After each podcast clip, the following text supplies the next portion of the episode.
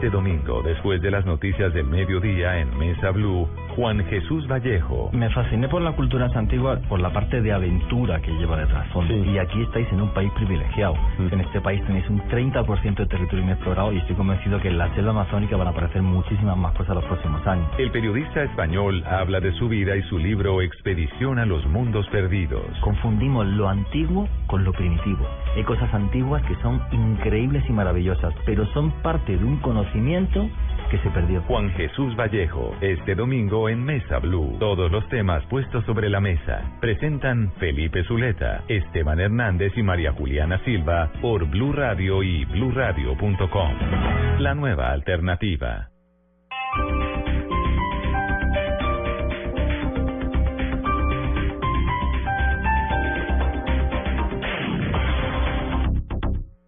Esta es Blue Radio. En Bogotá, 96.9 FM. En Medellín, 97.9 FM. En Cali, 91.5 FM. En Barranquilla, 100.1 FM. En Neiva, 103.1 FM. En Villavicencio, 96.3 FM. En Armenia y el norte del Valle, 94.1 FM. En Tunja, 103.1 FM. En Bucaramanga, 960 AM. Y en Cartagena, 1090 AM. También en bluradio.com. En Facebook, Blue Radio Colombia. Y a través de Twitter en arroba Blue.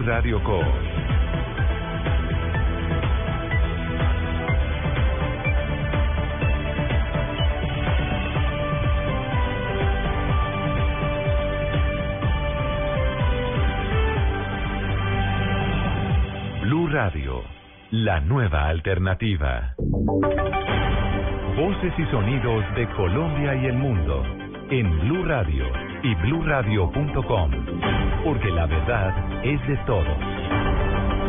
Son las 2 de la tarde en punto. Actualizamos noticias a esta hora en Blue Radio y de inmediato nos vamos para Armenia, donde un paciente en un ataque de histeria lanzó por una ventana al enfermero jefe de una clínica de la capital del Quindío. La historia con Juan Pablo Díaz. José Antonio Rojas, enfermero jefe de la Clínica del Café, fue lanzado por una ventana del segundo piso donde funciona la unidad de cuidados intensivos tras una riña sostenida con un paciente cardíaco que tras varios días de estar allí internado pretendía salir y no se le autorizó. Sobre el particular se pronunció Héctor Marín, secretario de gobierno de la ciudad. Se produjo un forcejeo ahí en el segundo piso donde queda la, eh, la unidad de cuidados intensivos eh, se rompen los vidrios y caen por las escalas hasta el mezanine que está, eh, es una entrepisa entre el primero y el segundo piso, resultando con lesiones de consideración del señor José Antonio. Inconsciente y en delicado estado de salud se encuentra a esta hora el enfermero agredido. Fue recluido en la misma unidad de cuidados intensivos junto a su agresor, Hernando Reina. Desde Armenia, Juan Pablo Díaz, Blue Radio. Dos de la tarde, un minuto. Increíble historia, Juan Pablo. Gracias. El ex, el ex fiscal Mario Iguarán sigue internado en una clínica de Medellín por las heridas que sufrió en un accidente de tránsito. ¿Qué se sabe de su estado de salud, Laura Mora? Posiblemente en las próximas horas se ha dado de alta el exfiscal Mario Guarán, quien se recupera satisfactoriamente luego de haber sufrido fractura en varias costillas en un accidente de tránsito en Medellín. Jorge Ortega, médico que atiende al exfiscal en la clínica del Rosario en Medellín, afirma que Iguarán se encuentra mucho mejor. Por ahora sigue igual, estamos esperando es que pase en la ronda ya el, el médico tratante y ya defina si hay alta o esperar otro día más. Hoy ya son cuatro días que el exfiscal pasa en la clínica del Rosario en Medellín. En Medellín, Laura Mora, Blue Radio. A esta hora están arrancando diferentes manifestaciones de los hinchas del América de Cali rechazando las últimas decisiones de la Junta Directiva del equipo. Habrá manifestaciones en la ciudad de Cali, en la capital del Valle, pero en Mocoa, algunos seguidores del equipo rojo también decidieron salir a protestar. Allí se encuentra Jairo Figueroa. Aquí en la capital del departamento del Putumayo se presenta una singular protesta de hinchas del América. Cerca de 100 de ellos, venidos de varios municipios y apoyados por dirigencia de Cali, vienen a pedirle la renuncia a las directivas del equipo América. Muy buenas tardes, su nombre. Andrés Felipe Hernández. ¿Por qué la protesta?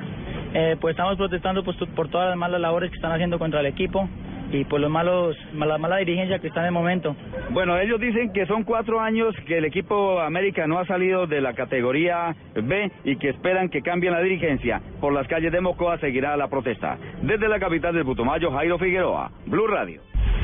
Gracias, Jairo. Dos de la tarde, tres minutos en Bogotá y una temperatura de 15 grados centígrados. El pronóstico del IDEAM es que habrá tormentas eléctricas, lluvias en algunos sectores de la capital del país, al igual que en horas de la noche. Pues a propósito de este tema, las autoridades están advirtiendo que va a haber un aumento en los niveles de los ríos del país por el incremento de las lluvias en algunas zonas. Natalia Gardia Zaval. La unidad de gestión del riesgo aseguró que en los últimos días se ha registrado un incremento en las lluvias a nivel nacional y aumento en los niveles de los ríos de las regiones andina, pacífica y amazónica. Asegura que el río Amazonas está en alerta naranja por el incremento de su nivel y advierte que se podrían presentar algunas afectaciones. El río Mira de la región pacífica se encuentra en alerta roja por la misma razón y podría generar inundaciones en los municipios de Ricaurte y Tumaco en Nariño. Gestión del riesgo mantiene alerta naranja por deslizamiento en Antioquia, Caldas, Cauca, Meta, Chocó y Nariño. Natalia Gardeazao al Blue Radio. Noticias contra reloj en Blue Radio. Ya son las dos de la tarde, cuatro minutos. Alias Porrón fue trasladado a la cárcel La Picota de Bogotá tras su arribo a la capital del país por disposición de las autoridades en el Valle del Cauca al considerar que podría seguir delinquiendo si permanecía internado en el suroccidente colombiano. El Sindicato de Trabajadores de la Industria Petrolera denunció que continúan en vigencia por lo menos 16 contratos que actualmente están en el ojo de la Fiscalía por el escándalo de sobornos que involucra a Ecopetrol y a la multinacional PetroTiger. El grupo terrorista Boko Haram lanzó un ataque en Níger que dejó una persona muerta y al menos ocho heridas. El hecho ha sido interpretado como una declaratoria de guerra contra ese país, pues es el segundo ataque que se presenta en los últimos dos días. La ampliación de estas noticias en blueradio.com los dejo en compañía de Mesa Blue. Mi mamá me enseñó a mezclar disciplina y esfuerzo para salir adelante, que había que practicar y practicar hasta que las cosas salieran bien. Me enseñó que todos somos iguales y a seguir cuando las cosas no salen como uno espera, y que aunque uno sea suave por dentro, a veces hay que ser fuerte por fuera. Este es un homenaje de Superarepa para todas las mujeres que se esfuerzan día a día para ser unas supermamás. Superarepa, la harina para arepas de las supermamás.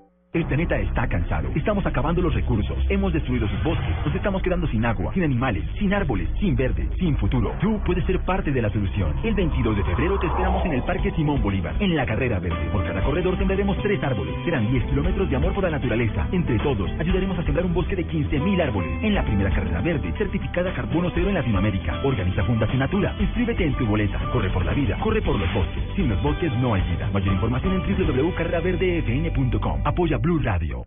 Los personajes, las historias, las anécdotas, las confesiones, las noticias, todos los temas puestos sobre la mesa. Aquí comienza Mesa Blue en Blue Radio y bluradio.com, la nueva alternativa.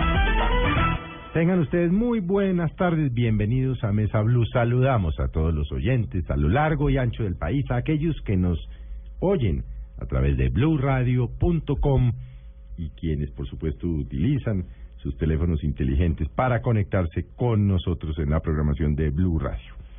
Hoy vamos a invitar a un personaje misterioso por lo que hace, pero sobre todo por lo que ha hecho y la manera como ha llegado. Vamos a hablar con el periodista de español Juan Jesús Vallejo, quien el viernes, es decir, antes de ayer, presentó en em, el Centro García Márquez su libro Expedición a los Mundos Perdidos. Pero no es un libro y el único, es el eh, sexto o séptimo. El sexto. El sexto libro que Juan Jesús eh, escribe y es muy interesante porque vamos a hablar de los mundos perdidos, aquellas cosas que han estado históricamente, tradicionalmente perdidas en los diferentes países del país, del mundo y que José Luis, eh, Juan, Juan Jesús, perdón, se ha dado en el trabajo de encontrarlo.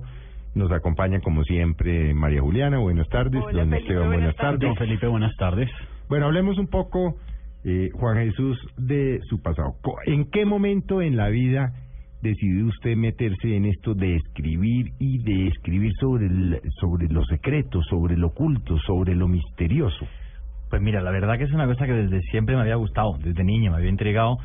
Y en el año 96, que es justo cuando yo comienzo, bueno, pues... Eh, hay una revista en mi país que se llama la revista Enigmas, que es muy conocida, que todavía se sigue publicando, que además eh, también se, se vende aquí en América Latina. Y entonces, bueno, pues estaban buscando corresponsales y yo me apunté a, ser corresponsal de aquello y empecé a buscar noticias pues por mi ciudad, que es Granada, que está al sur de España, una región que se llama Andalucía. Empecé a buscar noticias y y empecé a escribir de, de diferentes cosas y a la vez tenía tenía una obsesión muy grande por la historia entonces yo leía muchísimo de historia eh, me puse a escribir con unos amigos en una revista digital y no sé por qué, pues bueno, pues de repente empezó a escucharme gente de medios de comunicación, empezaron a llamarme primero a la radio, luego, luego me llamaron a televisión y ahí empezó un poco eh, mi andadura. Y hay un momento clave en, en mi vida, que es la, la muerte de mi madre.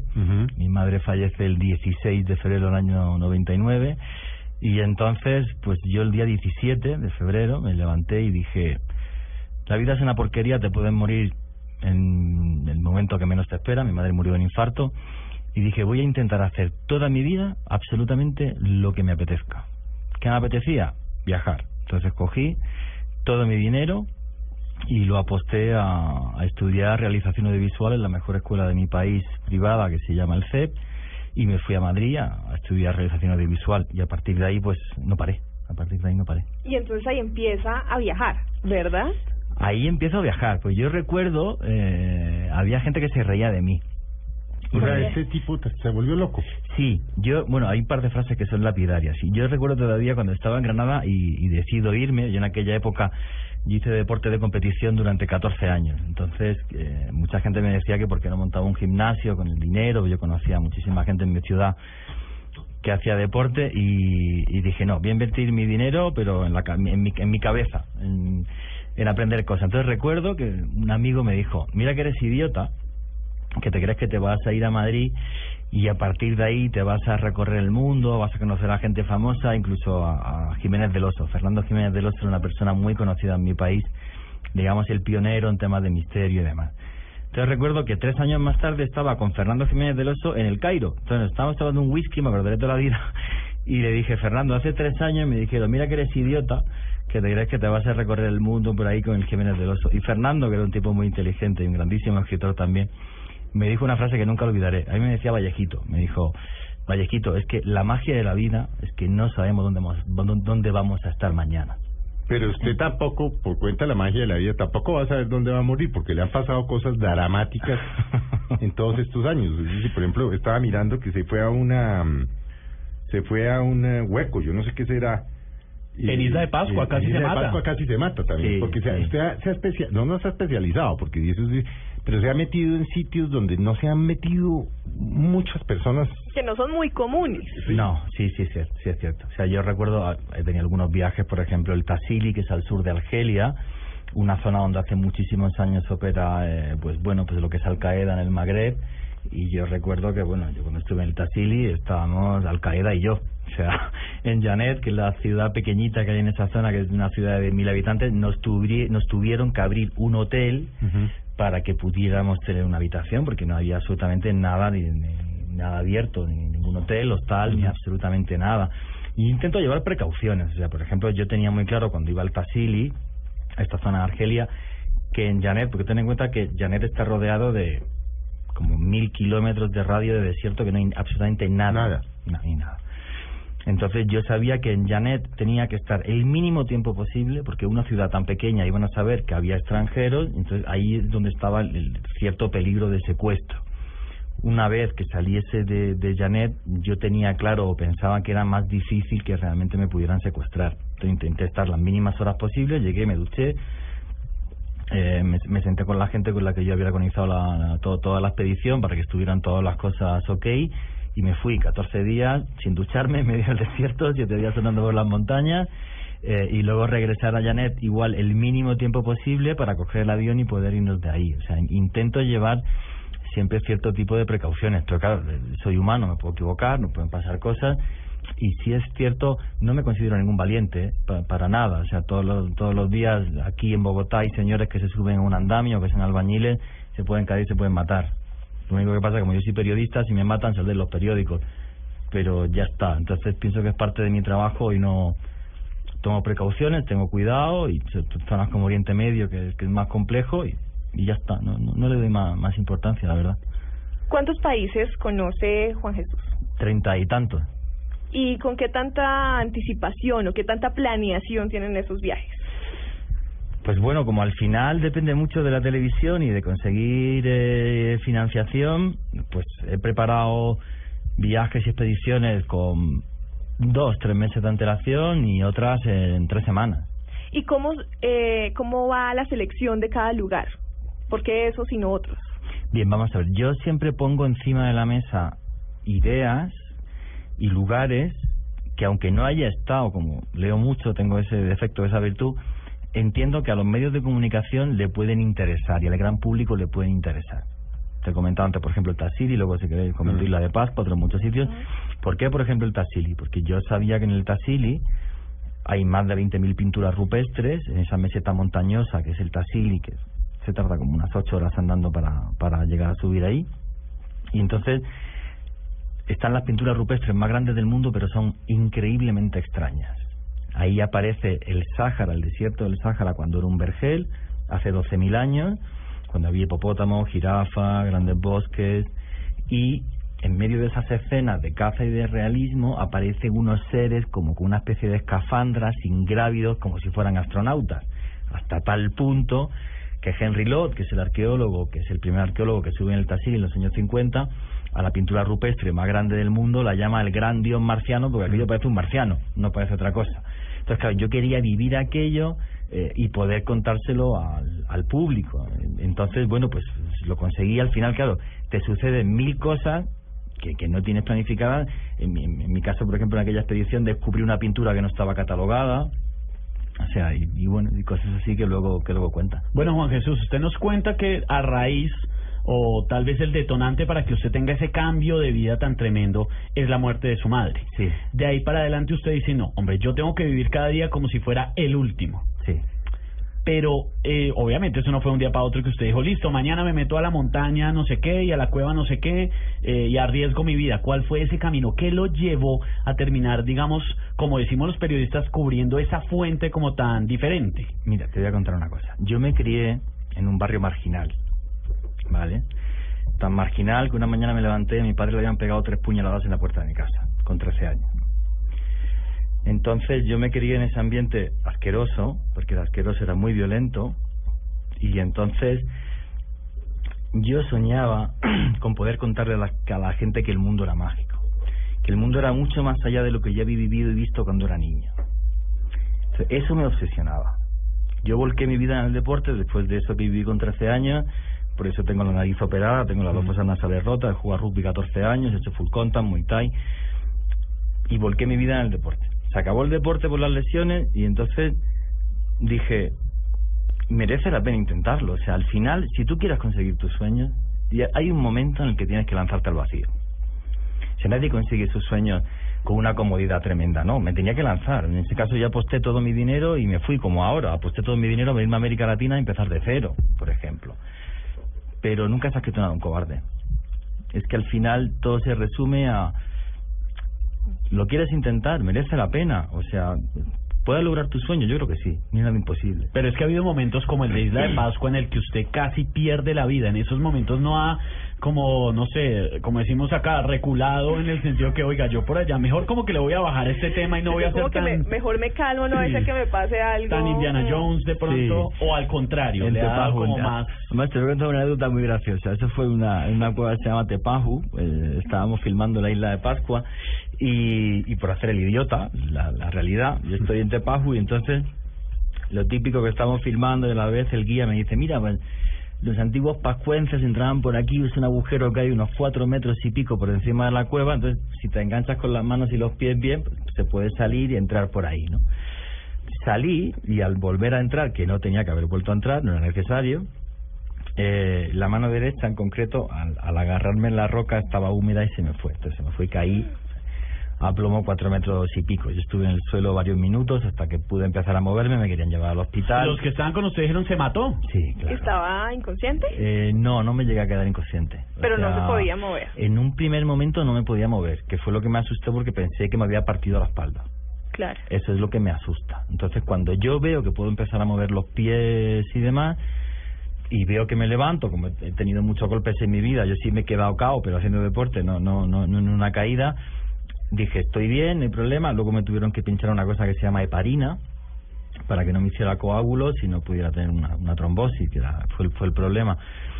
Pero, pero bueno, pues me di un tortazo muy grande. Eh, Yo recuerdo que salí de allí y enfrente ahí había unos Saúl Moais, que es eh, un altar con Moai, me pusieron unos cascos, me intenté relajar un poco, escuchar música y dije, bueno, si de esta no me he matado, pues será por algo. Pero es que le baja mucho el nivel. Dice, sí, no, me pegué un tortazo. No, casi se mata. Sí, casi no se mata. podía mover. Es curioso porque Fue un luego milagro que no se matara. unos españoles fueron allí al, a, a Tepaju, estuvieron viendo la cueva y el guía turístico dijo, por cierto, el reportero de televisión española se- que se cayó por aquí fue desde este agujero, entonces lo anunciaban como, como parte de, parte la- de la ruta turística de la isla, que me hizo mucha gracia, o sea, Después de- increíble, o sea, he sobrevivido y lo cuentan aquí, o sea. Bueno, después de todos estos viajes a los mundos perdidos, no, no la preguntar cuál es la cosa, pero ¿cuál es su percepción de lo, de lo que nos antecede? Porque es que usted ha estado en Egipto, se le metió a las pirámides como tal vez ninguna otra persona recientemente, se le metió al Valle Sagrado de los Incas. O sea, cuando usted llega allí y dice, bueno, estos tipos la tenían clara. O sea, estos, eh, por ejemplo, usted en una parte dice, cuando uno va a Machu Picchu y dice, miércoles, es que estos tipos tuvieron que esculpir esto con manos muy grandes. ¿Cómo movían estas piedras? No tenemos ni idea. No, por eso, pero que eh, esos secretos, ¿no? Que usted ha ido Sí, descubriendo. o sea, me me fasciné por las culturas antiguas, no nos engañemos, ¿no? Por la parte de aventura que lleva de trasfondo. Sí. Y aquí estáis en un país privilegiado. Machu Picchu se descubre en 1911, ciudad perdida en el Tairona en los años 70. Mm. En este país tenéis un 30% de territorio inexplorado y estoy convencido que en la selva amazónica van a aparecer muchísimas más cosas los próximos años. Estoy súper convencido. Entonces, bueno, pues cuando cuando voy a estos lugares y, y veo estas cosas, los muros de Sacsayhuamán, por ejemplo, cerca del Cuzco, eh, las pirámides de Egipto, que uno al lado se siente eh, muy pequeñito, me maravillo con el pasado del hombre, porque no tenemos ni idea de cómo lo hicieron, absolutamente ni idea, pero está ahí, lo puedes fotografiar, lo puedes filmar, lo puedes tocar, lo puedes vivir, aunque cuando he hecho de guía y he dado a la gente charlas en algunos de estos destinos, que también hay agencias de viaje que, que contaron conmigo, siempre le decía a la gente una cosa, más importante que las piedras en sí es la intención que tuvo la mano que las talló. O sea, tantísimo esfuerzo para hacer Machu Picchu tuvo que tener un motivo muy importante. El tremendo esfuerzo que... Descríbanos Machu Picchu para los que no han estado allá, porque claro, la gente dice, no, es que Machu Picchu eso es, eh, baja uno a Aguascalientes, y no, es que eso es, eh, descríbanoslo usted en sus palabras, por la experiencia que yo tuve cuando yo llegué allí, dije "Es que esto queda en la mitad de la nada. Sí, correcto. Es decir, ¿por Sí. qué allí? Nadie Sí. ¿Por qué no más cerca? Es que eso, eso es en la mitad de la nada. Para empezar, no sabemos ni cómo se llama la ciudad. Machu Picchu significa la montaña vieja. Entonces Irán Bingham, cuando llega allí en 1911, eh, le dice, no, Machu Picchu, en la montaña vieja hay una ciudad. Subió y la descubrió. No sabemos cómo se No, llama la no ciudad. sabemos cómo se llama. No tenemos absolutamente Sabemos ni que idea. son los incas. O creemos. Seguro que fueron los incas. Sí, pero... Seguro que tenía un fin ritual y ceremonial, porque cuando tú estás en Machu Picchu realmente encuentras una cantidad de elementos que te marcan los solsticios y los equinoccios, y esto hace que la ciudad realmente fuera como un calendario, marcaba el tiempo. Eso está claro. Ahora, por ejemplo, ¿por qué la, el, el, el 90% de los cadáveres que aparecieron en Machu Picchu eran de mujeres? Parece ser que era algún tipo de ciudad consagrada a un tipo de vírgenes del sol, se ha especulado, pero no sabemos ni eran vírgenes y se dedicaban a adorar al sol. No tenemos absolutamente eh, claro. El hecho, por ejemplo, de que en la- cuando se descubre Machu Picchu apareciera, eh, apareciera, por ejemplo, aparecieran trozos de cristal, que en, en América no había cristal. Sí lo hubo en Oriente Medio hace miles de años, pero en América no. O sea, como si esa ciudad hubiera estado en contacto con otras muy lejanas hace miles de años. O sea, no lo sabemos. ¿Pero cómo? Eh, vamos a ver. ¿Cómo? Si es que eso queda en la mitad de la nada. Pero hay una cosa que tenemos que, que quitarnos todos de la cabeza. Confundimos lo antiguo con lo primitivo. Mm. Y lo antiguo no tiene por qué ser primitivo. Hay cosas antiguas que son increíbles y maravillosas, pero son parte de un conocimiento que se perdió. O sea, si tú hoy le pagas a los mejores ingenieros del mundo para que hagan la pirámide de Gizeh o los muros de Sacsayhuamán, no saben hacerlo. No saben. Yo he estado en un sitio todavía más extremo. En, en No, no, pues si no saben nuestros ingenieros hacer un puente. Pero, Ya. si no, si nos ponemos a hacer la pirámide, Que seguramente que se roban el se cayó hace ocho días, pero mucho menos van a saber cómo se, se, se- Pero, pero antes de pasar a otro lugar, por ejemplo, en un lugar como Machu Picchu, eh, la tradición oral se conserva, las personas cercanas a este lugar se preocupan por por saber qué pasó ahí, porque No, muchas veces, es que como dicen en casa de Herrero, años. hasta dónde palo. Entonces la gente puede estar al lado de un tesoro y no les interesa. Varios siglos, ¿no? Hasta Claro, cuando... mínimo, mínimo, mínimo, mínimo cinco siglos. Mínimo. Mínimo cinco. Entonces, claro, o sea, la, la gente que vive allí en Aguascalientes no tiene tradición de lo que pasaba allí. No lo saben. Es más, Machu Picchu cuando llegué a Ambinga era, eran campos de cultivo de una familia de campesinos de un poblado de, de Aguascalientes, para ser exacto. Entonces no, no tenían ni idea de, de para qué servía aquello. Si tú ten en cuenta, mira, la pirámide de, de Kukulcán en Chichen Itza, pues es de casualidad que los arqueólogos un día están viendo el equinoccio y se dan cuenta que se forma una serpiente de luz en una de las partes que toca el suelo, que lo descubren por casualidad, la gente del lugar tampoco lo sabía. Y se dieron cuenta que la pirámide de Kukulcán es el mayor reloj cósmico que tenemos encima de la Tierra, pero lo descubren igual por casualidad. No lo sabían. Esto es lo que nos fascina, ¿no? O sea, que cuando realmente investigas qué motivos hubo de este tipo de obras tan sumamente enormes, te das cuenta que eran mucho más importantes. Sí, pero una pregunta, por ejemplo, que uno se hace, si usted va, por ejemplo, a, a Chichen Itza o a Tulum, eh, pirámides, eh, no las encuentra, por ejemplo, en, eh, o no las vi yo, pero no las encuentra, por ejemplo, en, eh, ah, no, sí las encuentran en Perú, en todas partes, claro. Y las pirámides más antiguas de América es Caral. La Claro, ciudad de Caral, sí, señor, aparece- relata aquí su, No, su versión de Caral. efectivamente. Ese tema de las pirámides, bueno, obviamente las de Egipto, las, las de las diferentes que usted... ¿Era qué? ¿Qué, qué, qué, qué era el significado de la pirámide? ¿Por qué pirámides? Muy complicado.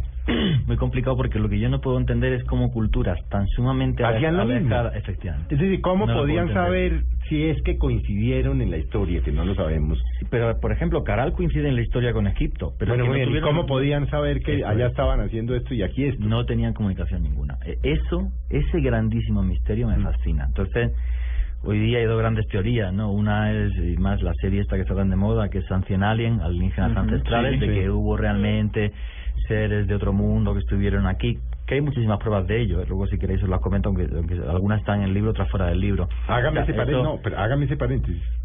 Sí, si hubo seres... Sí, sí, hágame el paréntesis y después seguimos porque es un tema punto- muy interesante. Desde mi punto de vista, sin lugar a dudas. ¿Por qué? Muy sencillo. Yo le voy a contar una historia, por ejemplo, que sucede en un país que se llama Mali. ¿Vale? En Mali, justo donde este anillo está hecho en Mali. En Mali hay una tribu que es la de los Dogones y dos, dos antropólogos, Griol y Dirtelén, estuvieron en, en- allí a principios del siglo XX y entonces descubren que estos eh, señores, que se llaman los Dogones, hacen una fiesta cada 50 años que se llama la fiesta Sigi y hacen una especie de cerveza y se disfrazan como de una especie de seres que dicen que estaban en el agua y que venían de otro mundo. Lo que pensaron estos antropólogos es que esta tribu, pues lo que contaban era básicamente un absurdo. Hasta que cotejan que, bueno, pues estos señores hablan de que hay una estrella que es Sirio, que se ve, y ellos dicen que hay otra estrella, que cada 50 años da la vuelta, y entonces como da la vuelta cada 50 años, por eso ellos hacen la fiesta. Gente que no tiene un telescopio y que además es un tema que se acaba de descubrir a principios del siglo XX. Cotejan estos datos con un observatorio astronómico y efectivamente cada 50 años hay una estrella que es Sirio B, que es una enana blanca, una estrella de gran condensación que da la vuelta a Sirio A. ¿Cómo sabía esta gente que eso sucedía cada 50 años? Segunda historia. Lo que describen exactamente estos señores, esta tribu que es la de los dogones, es que si tú cogías un puñado de Sirio B, ¿vale? Que ya, la llaman potolo en su idioma, dicen que es una materia que se llama sagala, que es tan pesada que solamente un puñadito pesa más que toda la arena de Mali. Es correcto. ¿Cómo pueden saber un tema de densidad estelar unos señores que viven en taparrabos en medio de África? Es imposible. O sea, que hubo contactos de otros de otros mundos con este hace miles de años. Lo puedes ver en la Biblia, lo puedes ver en los textos antiguos asirios, en todos lados aparece el mismo recuerdo de esos encuentros. Fueron hace miles de años, yo no sé exactamente qué sucedió, pero lo puedes ver en diferentes lugares del planeta retratados. O sea, por ejemplo, bueno, perfecto, cerremos el paréntesis. ¿Esto explica el tema de las pirámides? podría explicar... Pero a ver, el tema de las pirámides, que, porque sí, en Egipto, en, eh, en, eh, en, eh, en Perú, en, en fin, que estos eh, extraterrestres o algo se la pasaban como de cultura en cultura. Es decir, Y además van es una conversación de locos, ¿no? pero Es que, no, pues es que es de locos, pero tiene todo el sentido lo que estamos diciendo. ¿Cómo es posible que en Perú, en México, en Egipto haya una estructura en, Ca- en Camboya, en? Camboya, en, No, pues en China, también las pirámides de Xi'an, o sea, aparecen en, aparecen en todos sitios hace miles de años, efectivamente.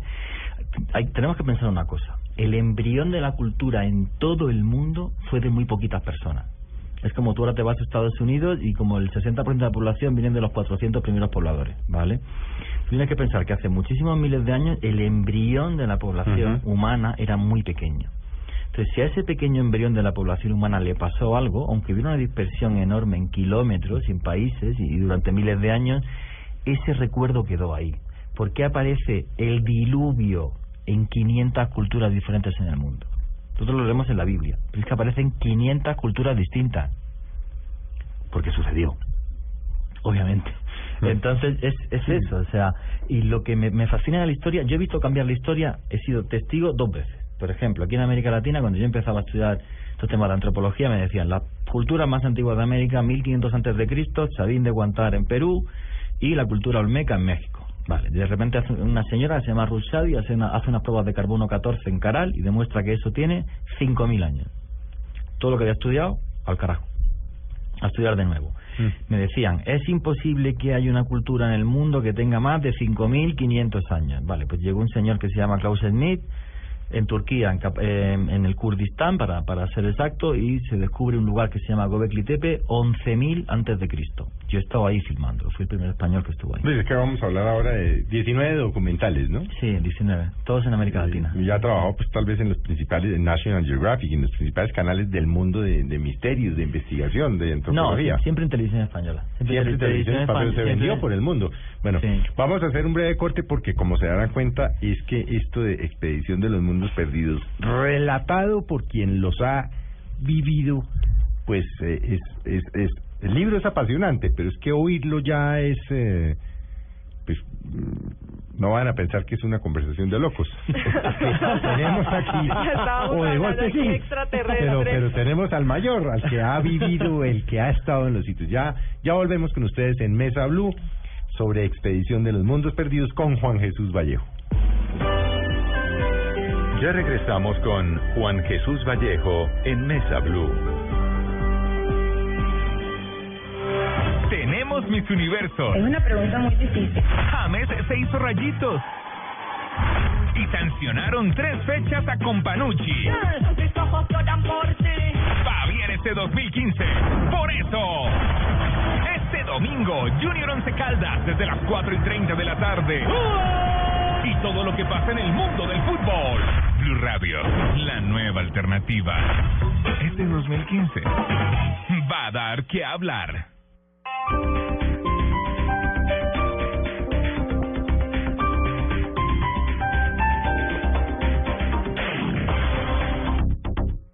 El mejor regreso a clases está en Office Depot. Del jueves 5 al domingo 8 de febrero, tablet Acer de 419 mil a 299 mil 900 pesos, precio exclusivo en Office Depot. Además, increíbles promociones en el departamento de muebles. Office Depot, soluciones para la oficina, estudio y hogar. Consulta restricciones en tienda. El planeta está cansado. Estamos acabando los recursos. Hemos destruido sus bosques. Nos estamos quedando sin agua, sin animales, sin árboles, sin verde, sin futuro. Tú puedes ser parte de la solución. El 22 de febrero te esperamos en el Parque Simón Bolívar, en la carrera verde. Por cada corredor sembraremos tres árboles. Serán 10 kilómetros de amor por la naturaleza. Entre todos, ayudaremos a sembrar un bosque de 15.000 árboles. En la primera carrera verde, certificada carbono cero en Latinoamérica. Organiza Fundación Natura. Inscríbete en tu boleta. Corre por la vida. Corre por los bosques. Sin los bosques no hay vida. Mayor información en www.carreraverdefn.com. Apoya Blue Radio. El mejor regreso a clases está en Office Depot. Del jueves 5 al domingo 8 de febrero, tablet Acer de 419 mil a 299 mil 900 pesos, precio exclusivo en Office Depot. Además, increíbles promociones en el departamento de muebles. Office Depot, soluciones para la oficina, estudio y hogar. Consulta restricciones en tienda.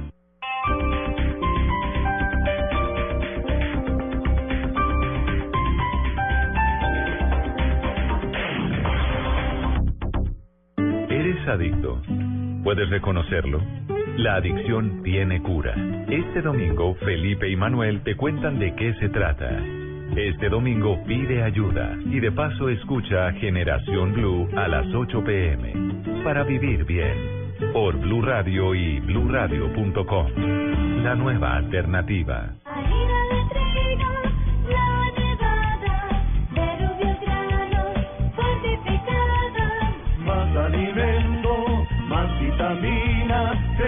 Contigo, tanta proteína. Alimento fortificado con vitaminas B1, B2, hierro, niacina y ácido fólico. Desde hace 40 años entregamos para Colombia la harina con los mejores estándares de calidad y rendimiento inigualables. Harina de trigo, la nevada.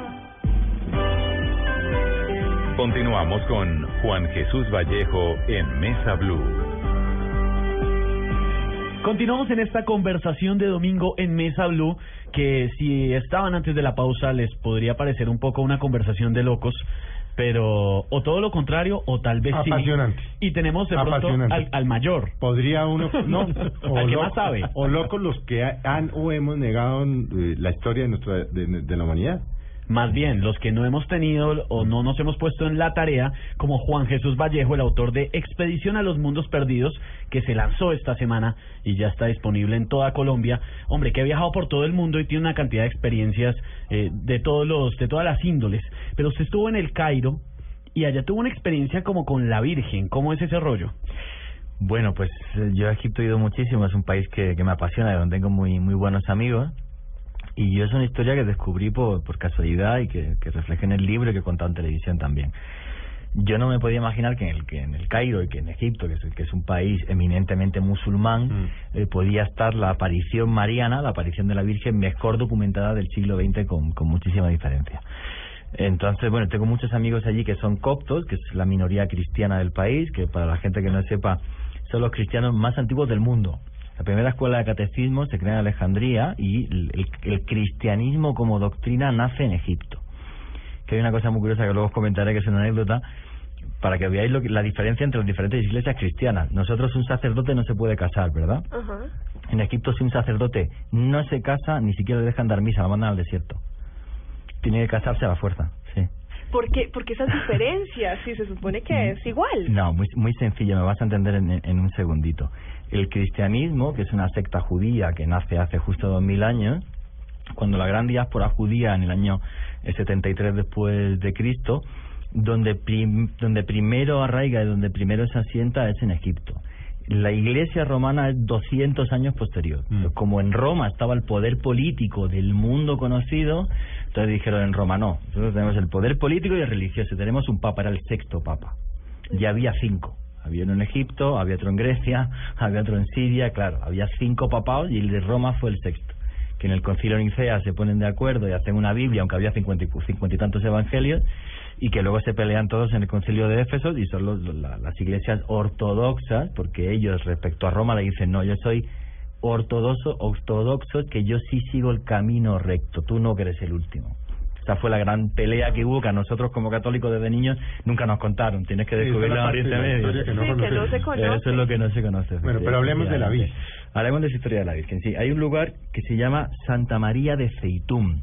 ¿Queda en dónde? Es una iglesia muy pequeñita en un suburbio del, Cai- del Cairo, en un barrio muy marginal que se llama el barrio de Feitún. Entonces, en abril de 1968, en un momento muy complejo para Egipto, porque estaba muy cerca de una, de una guerra civil entre cristianos y musulmanes, Nasser era comunista, le estaba dando bastante leña a los cristianos.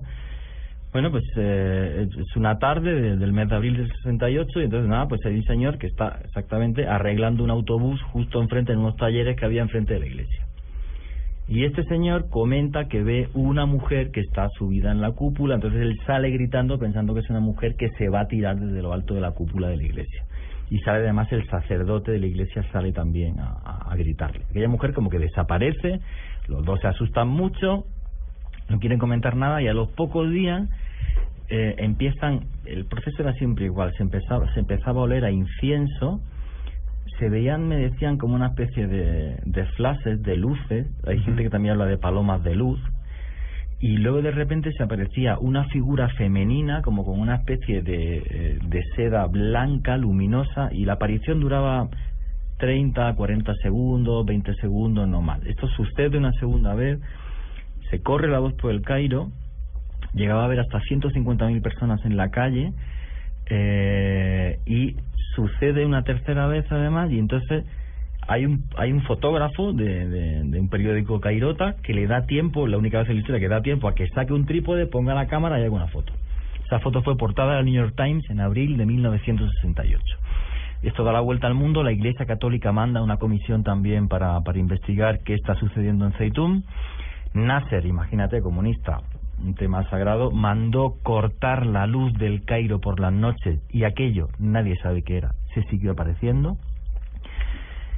A diferencia de, de con las apariciones católicas, no hubo ningún intermediario, no hubo vidente, no hubo mensaje, no hubo Sí, no absolutamente nada. los pastorcitos. Eh, Aquello se apareció, niños de- de aquello se- aquella cosa de luz, aquella mujer de luz se apareció, evitó una guerra civil.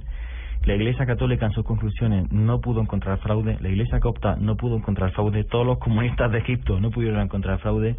Aquello se apareció y a mí Santa María de Aceitún me fascina tanto porque realmente me demuestra que lo imposible es real. Aquel fo- aquel fotógrafo que hizo la, la fotografía ¿Cuándo que tenía aparecerse la Virgen? eh, en el 71. Estuvo Es durante unos dos años, hasta el 71, y aquello, fuera lo que fuera, evitó una guerra civil. Yo siempre llevo esa fotografía en, en mi cartera porque me recuerda que lo imposible es real y que, mira, aquí tenéis la foto. Pues, Vamos a ver la es- foto. Esta foto es la foto que fue portada al New York Times en 1968. Esa especie de borrón blanco que ves ahí, lo que sepáis un poco de fotografía, pues una, una foto imposible, hecha por la noche. Claro, o sea, me parece maravilloso porque aparte que hubo un montón de milagros, gente que se curó, que, que cambió su vida y tal. Cuando yo voy allí, yo tengo también una vida muy dura, perdí a mi familia, tal. Cuando voy allí me doy, me doy cuenta de que la esperanza puede ser real. Y eso es tan bonito que por eso merecía la pena contarlo del libro. Mm. La gente que yo he conocido en, Ce- en aquella iglesia, yo no soy cristiano, soy agnóstico. No, usted ve- vi que en el libro dice que Ah, es agnóstico. Ni lo uno ni lo otro. No sé quién tiene razón. Con, Sí. con- O no creen nada o creen todo. Agnóstico es el que yo estoy convencido de que existe lo sobrenatural, o sea, de que existe lo sagrado, pero no sé siquiera si es un dios o si son 24, es que no lo sé. pues no Eso le iba a preguntar, porque usted habla aquí en el libro de, lo- de las teocracias, de los gobiernos de Dios. Sí, sí. ¿Por qué siempre está Dios, independientemente, no estamos hablando del Dios católico, pero por qué siempre en los sitios que usted ha visitado, eh, en las diferentes, siempre hay un Dios? ¿Qué explicación eh, le ha dado usted? No, ¿qué explicación le ha dado la historia? Usted que ha viajado y que se ha metido allá, eh, dice, ¿por, por qué siempre un Dios? Es inherente al ser humano. El, el ser humano sin espiritualidad no seríamos nosotros. Entonces yo, hay mucha gente que es atea, lo, lo respeto totalmente y tal, pero cuando alguien, eh, o sea, yo critico los integrismos religiosos, todo, los cristianos y los musulmanes y los judíos y todo. Pero negar la religión o, ne- o ne- o negar a, a Dios o los dioses, que no sé lo que hay, O el ser superior. sí es negar al hombre. ¿Pero dónde ha encontrado no usted puede- teocracias, por ejemplo? Bueno, o teocra- Dios, en, este- en los sitios que ha visitado, que, Sí, hace- que son hace- más, digamos, más acentuadas. Claro, hace miles de años la, religión, aparte de ser algo inherente al ser humano, era un arma de poder. Me explico, yo creo que todos los que estamos en esta mesa hemos visto Apocalipto. Vale, en Apocalipto es que realmente la sociedad maya tenía una parte que era, sí, que el sumo sacerdote se subía en lo alto de una pirámide y te decía, por ejemplo, en Chichen Itza decía Kun Ku. Kun Ku significa el sol está aquí y dos partes de la pirámide se ponían en sol y dos en sombra. El pueblo se quedaba así tirado para atrás y decía, madre mía, este tío es un enviado de Dios. Entonces, claro, siendo un enviado de Dios, tú haces lo que quieres y eres, acabas siendo eh, normalmente además un tirano. Entonces la religión ha sido un arma muy poderosa durante muchísimo tiempo.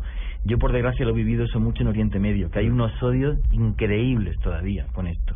Entonces yo eso Sí, sí- toda la humanidad todavía. Sí. Entonces yo entiendo que es fabuloso que la gente entienda que, que hay algo muy por encima de nosotros y que le da sentido a nuestra vida. Yo sin eso no podría vivir, pues siempre cargado de amuletos y de cosas sagradas y historias y tal, no podría vivir. Pero hay que, hay que, eh, yo cuento lo que eran las teocracias en, en el libro y hay que tener mucho miedo con las teocracias, mucho miedo con que, con que alguien diga, no, es que Dios es este, pero el elegido soy yo. Como el elegido soy yo, pues entonces la ley de Dios es esta. Que la ley de Dios es que a mí, como soy el rey, todos vais a trabajar Claro. para. Completamente subjetivo. Vais a la- ponerle una venda en los ojos a todas las personas y que crean ciegamente en lo que está diciendo esa persona. Mira, hay una cosa que, que comento en el libro y lo, y lo, lo quiero decir para que también la gente que nos está escuchando haga una reflexión. ¿no?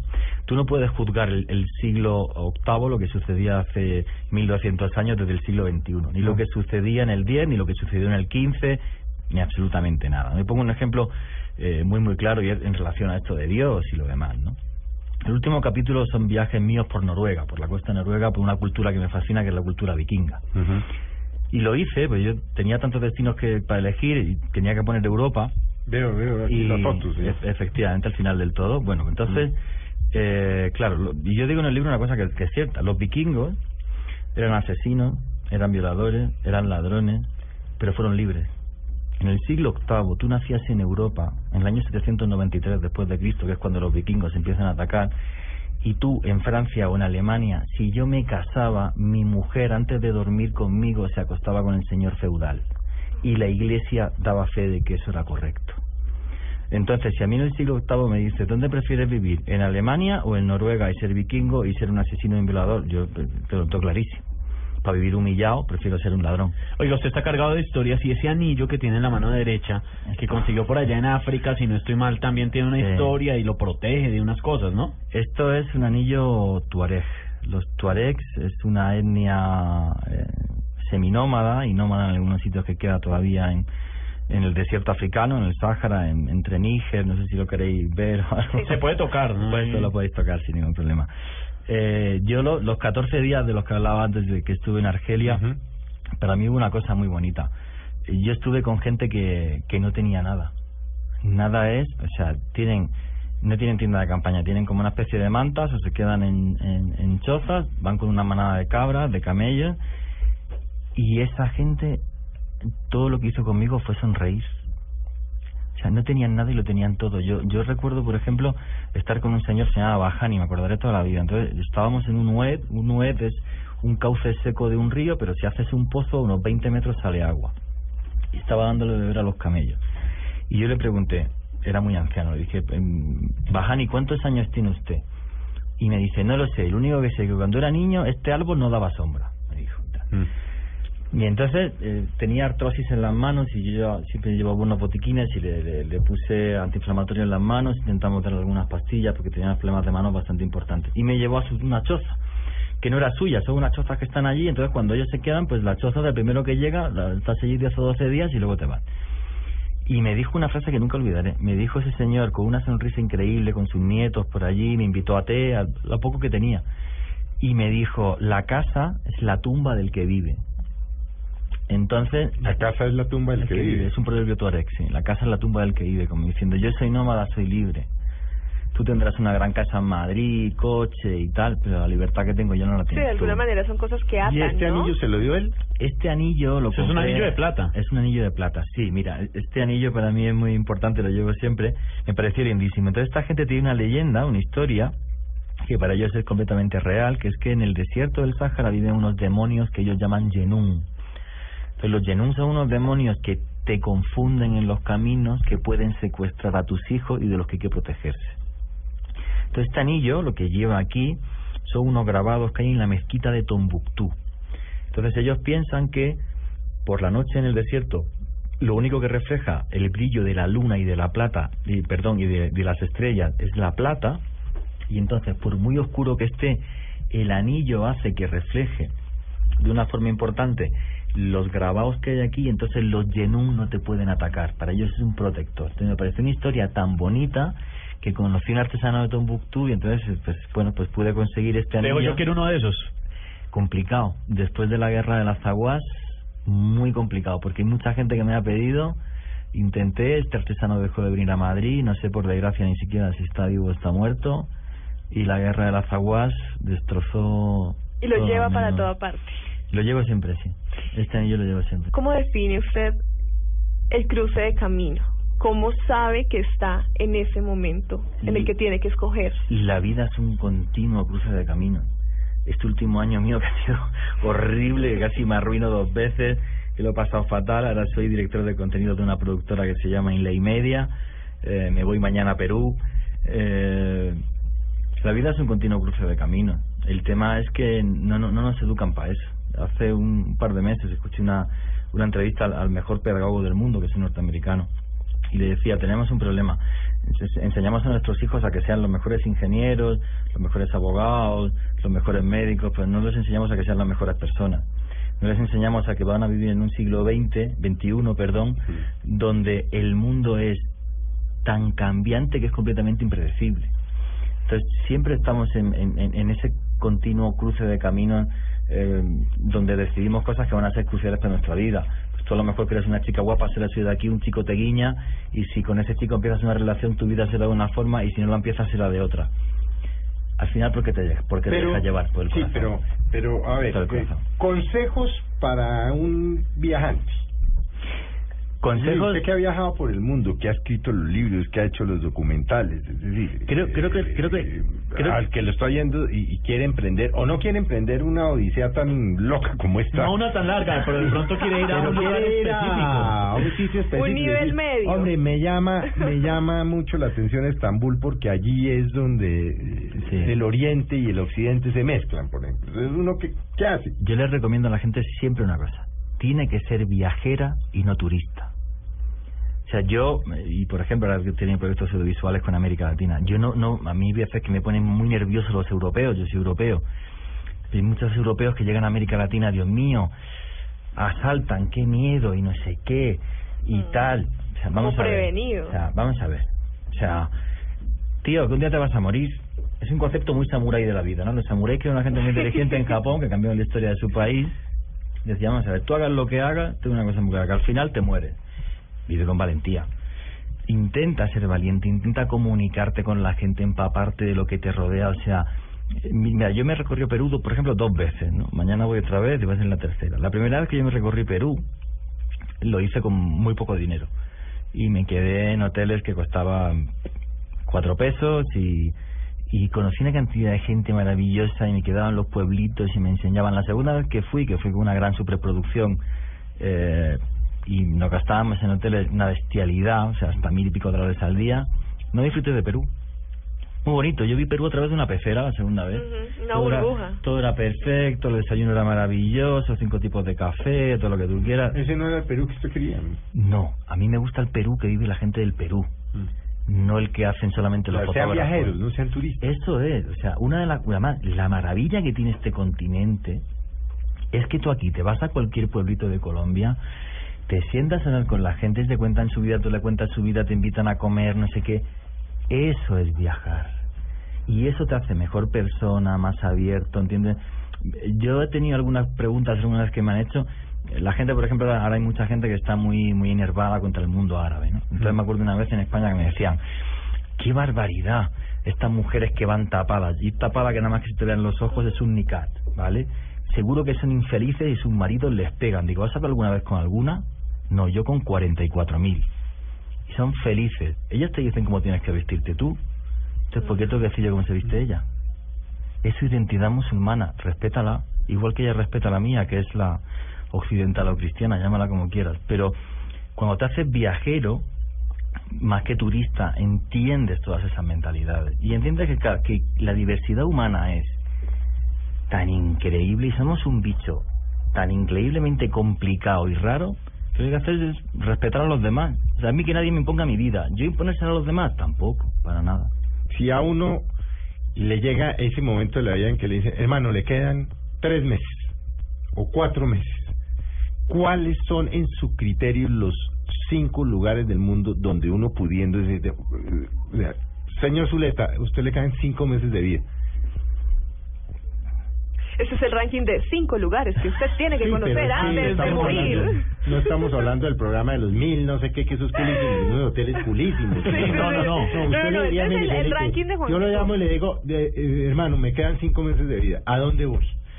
En, en Deme, América. deme cinco o tres. En el mundo. En el mundo Sí. o en América. En América te digo tres: Isla de Pascua, Machu Picchu, Chichen Itza. Ya tengo dos chuleados. Vale. Picchu. Me queda Isla de Pascua. Vale. Eh, en Oriente Medio hay, hay que ver sí o sí eh, las pirámides de Egipto, el norte de África, ¿no? Las pirámides de, de Egipto. Y ahora voy a decir un sitio en el que yo no he estado y tengo que ir, que es los templos de Angkor Wat en Camboya, los templos más grandes del mundo. Yo ahí no he estado. ¿ves? La Capadocia, Entonces, por ejemplo. La. Capadocia es una auténtica maravilla. Yo en la Capadocia además viví una historia muy bonita. Eh, en la Capadocia que hay más de 100 ciudades subterráneas, empezaron a aparecer en los años 70, si mal no creo. La, la primera es Terincuyo, yo he estado varias veces. Es uno de los grandes enigmas de la arqueología, porque había más de un millón de personas debajo de tierra y no sabemos por qué se hicieron. Me pareció una cosa, viví una cosa muy, muy, muy curiosa. Yo entrevisté a la primera persona que descubrió una ciudad, que fue Homer de Mir. Era, pues, sabía algo del montañismo, entonces un tipo que estaba, estaba haciendo unas obras en su corral, se cayó los burros, pensaba que era un agujero y el agujero empezaron a excavar, apareció una ciudad debajo de tierra, esto es real. Y Homer de Mir es el que se baja con la cuerda a ver qué hay allí. Y entonces eh, yo estaba entrevistando a Homer de Mir y, y me dijo, mire usted, yo, porque hay gente que dice que las, las ciudades las han hecho extraterrestres o tal, y no sé qué, y dice, mira, yo le voy a contar usted una cosa. Lo único que yo sé es que en este pueblo nos moríamos de hambre. A este se le cayeron unos burros, apareció el agujero, yo descubrí la ciudad, llegó un señor que se llamaba Eric von Daniken y hizo un libro donde decía que esto lo habían hecho los extraterrestres. Dice, yo no sé si es verdad o no, dice, lo único que sé es que ahora todos comemos. o sea, viene una cantidad de turistas, todos comemos. Eh, bueno, muchas gracias, se nos acabó. Desafortunadamente se nos Se acabó el pasó tiempo, Juli. Esteban, pero bueno, Gracias. ya ustedes quedaron, vayan a las librerías, compren el libro de, de- Espectaculares. de Expedición a los Mundos Perdidos. Ahí están las historias, están con fotos, están documentadas, divinamente bien escritas, porque lo que ustedes oyeron es lo que él escribe, es, escribe como habla, que eso es una, eso es una gran ventaja.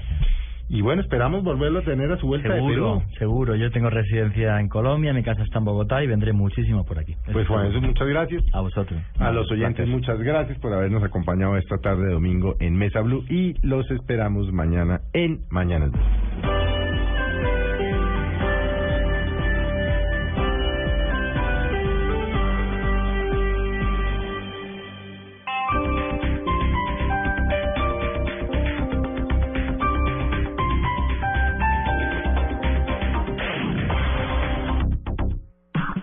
Regreso a clases está en Office Depot. Del jueves 5 al domingo 8 de febrero, tablet Acer de 419 mil a 299 mil 900 pesos, precio exclusivo en Office Depot. Además, increíbles promociones en el departamento de muebles. Office Depot, soluciones para la oficina, estudio y hogar. Consulta restricciones en tienda.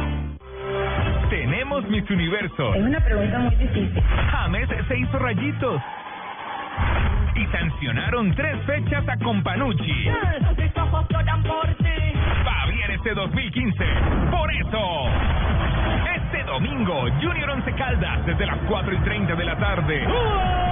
Y todo lo que pasa en el mundo del fútbol. Blue Radio, la nueva alternativa. Este 2015 va a dar que hablar. El mejor regreso a clases está en Office Depot. Del jueves 5 al domingo 8 de febrero, tablet Acer de 419 mil a 299 mil 900 pesos, precio exclusivo en Office Depot. Además, increíbles promociones en el departamento de muebles. Office Depot, soluciones para la oficina, estudio y hogar. Consulta restricciones en tienda. ¿Eres adicto? ¿Puedes reconocerlo? La adicción tiene cura. Este domingo, Felipe y Manuel te cuentan de qué se trata. Este domingo pide ayuda y de paso escucha Generación Blue a las 8 pm para vivir bien por Blue Radio y bluradio.com. La nueva alternativa. Roswell. Edición especial, 8 de julio de 1947. Se ha encontrado un platillo volante. La mayor historia del año, el platillo volante. ¿Quiénes o qué son? Roswell es una ciudad ubicada en Nuevo México, Estados Unidos. Tiene una población de 48.366 habitantes. Esta ciudad es conocida en todo el mundo por el supuesto choque de una nave tripulada extraterrestre en el año 1947. La creencia popular afirma que los restos de la nave y los cuerpos de los extraterrestres fueron llevados hasta una base militar más conocida como Área 51. El acontecimiento ganó fama a partir de la década de los 80, con la publicación de varios libros y la inclusión de la historia en un espacio del programa popular Unsolved Mysteries. ¿Existe vida en otros planetas? ¿Hemos sido visitados por seres extraterrestres? Preguntas como estas las encontrará en Luna Blue, un espacio de fenómenos extranormales en la radio de Colombia. Escúchelo y vívalo en Luna Blue, de lunes a jueves a las 9.30 pm por Blue Radio la nueva alternativa. El mejor regreso a clases está en Office Depot. Del jueves 5 al domingo 8 de febrero, tablet Acer de 419 mil a 299 mil 900 pesos, precio exclusivo en Office Depot. Además, increíbles promociones en el departamento de muebles. Office Depot, soluciones para la oficina, estudio y hogar. Consulta restricciones en tienda.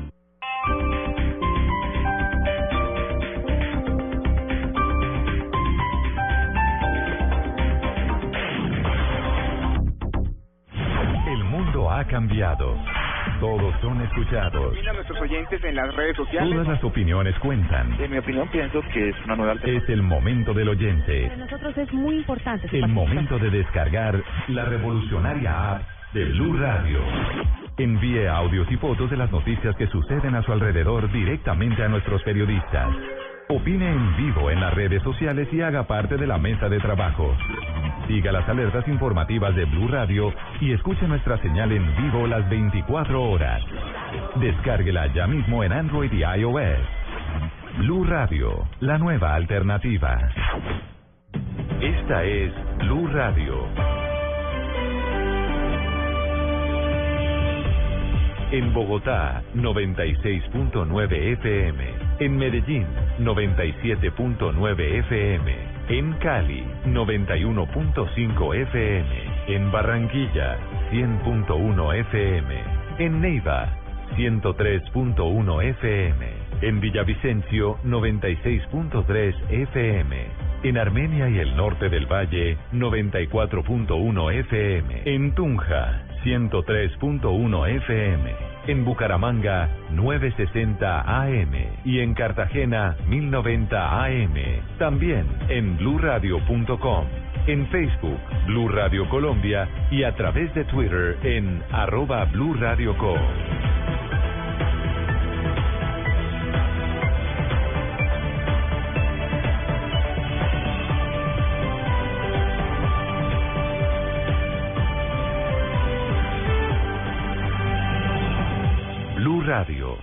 la nueva alternativa.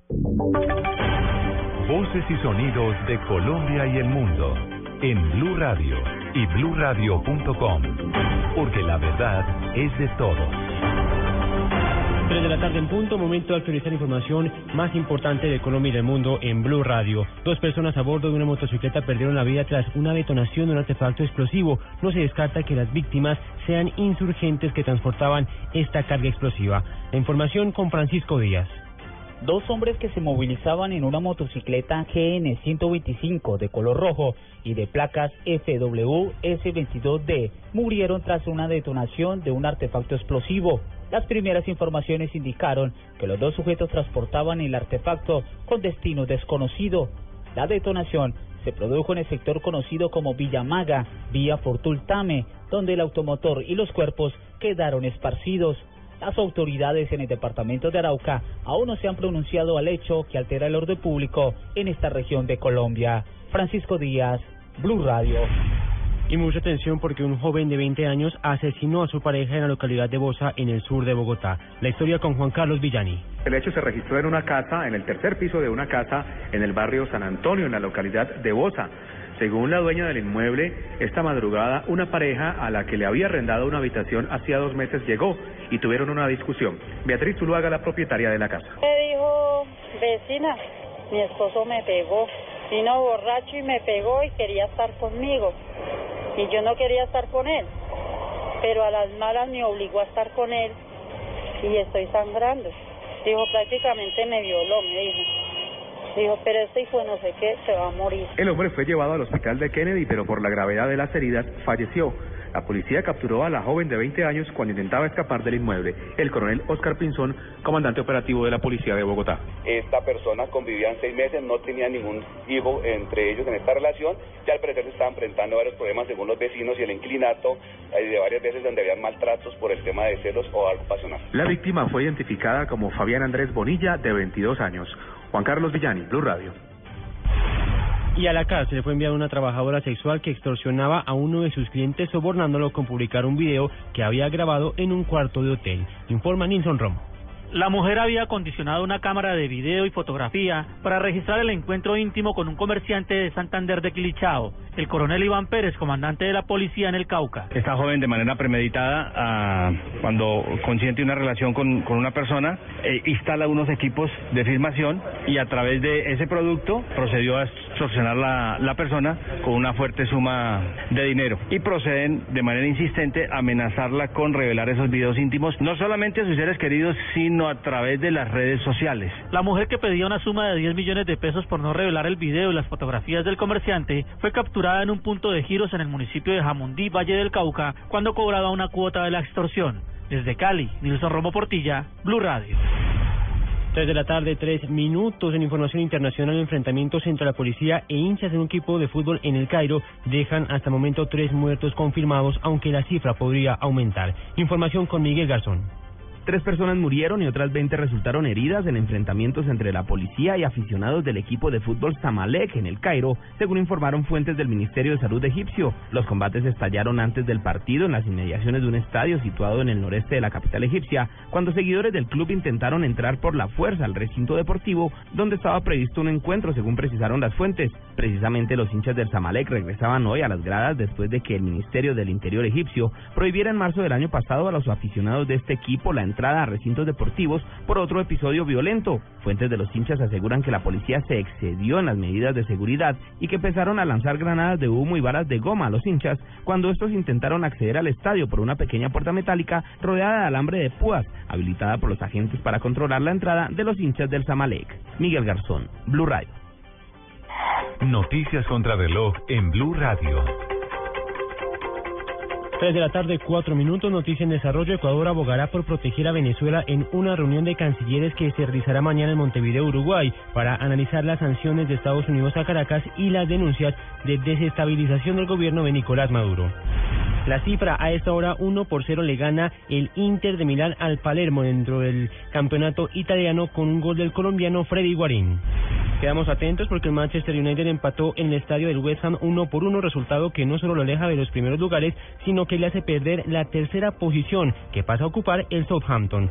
Ampliación de estas y otras noticias en www.bluradio.com. Sigan con nosotros, ya viene Estadio Blue.